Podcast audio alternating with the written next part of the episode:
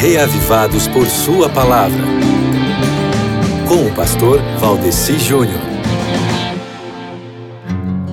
Mais uma vez aqui para o projeto Reavivados por Sua Palavra, para meditarmos no capítulo bíblico do dia nós podemos ver que já lemos bastante do livro de Esdras e já aprendemos muitas coisas interessantes. E nessa leitura de hoje você vai ver bastante coisas aí, mas vai ver também sobre uma celebração da Páscoa.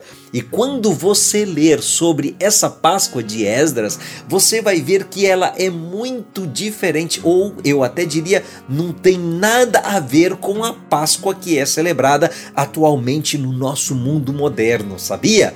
Por que será, né?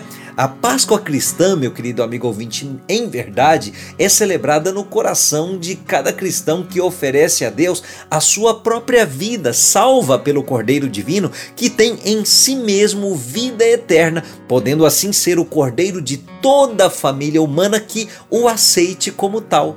E isso a gente tem que fazer sempre, e é por isso que tem o texto sobre a Páscoa na leitura de hoje. E é por isso que hoje, mesmo fora da data do calendário, calendário que se celebra, em, na qual se celebraria a Páscoa, eu estou chamando a sua atenção para a verdadeira Páscoa, que é ter Jesus no coração, porque Cristo, a nossa Páscoa, foi sacrificado por nós pelo que façamos festa, não com fermento velho, nem com fermento da maldade e da malícia, mas com os pães asmos da sinceridade e da verdade. 1 Coríntios 5, capítulos, eh, versículos 7 e 8. Ou seja, na Páscoa cristã, quando nós temos recebido Jesus como nosso Cordeiro Pascual, nós temos que estar conscientes de que também somos peregrinos, apenas de passagem por essa terra e aguardamos novos céus e nova terra. Então, meu querido amigo ouvinte, receba Jesus